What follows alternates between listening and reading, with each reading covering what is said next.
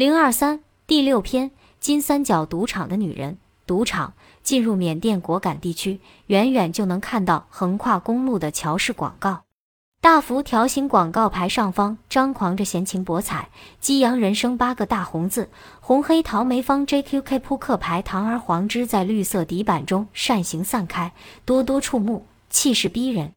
这是百家乐一种赌博形式的宣传广告。这大张旗鼓的博彩广告确实让我惊愕。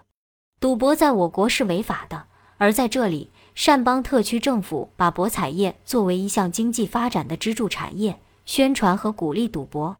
金三角大大小小的城镇，赌博是那里从政府官员到平民百姓普及最盛行也最喜好的娱乐活动。大到豪华的百家乐赌场，小到街头地摊简陋的鸭子花。鸡公堡、家庭的麻将局，五花八门、各式各样的赌摊，让你眼花缭乱。当地许多人每天的主要工作就是沉迷于各种赌博之中。白日夜晚，街上传来大呼小叫的掷骰子、开宝、稀里哗啦搓麻将的声音。送我们到果敢的周老板和他的兄弟老六到了果敢，就泡到我们下榻的宾馆赌场，两天两夜不见人影。那是果敢最豪华的赌场。老板就是特区主席彭家生的大少爷，财政部长彭大顺。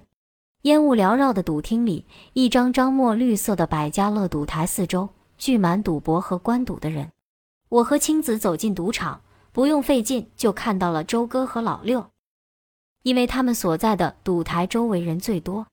弟兄俩脸色煞白，眼睛布满血丝，特别是周哥的脸上沁着大力的汗珠，死死盯着手中的牌，紧张的要命。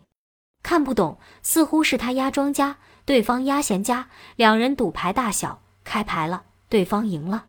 周哥一脸沮丧，对老六身上还剩多少钱，全部拿来。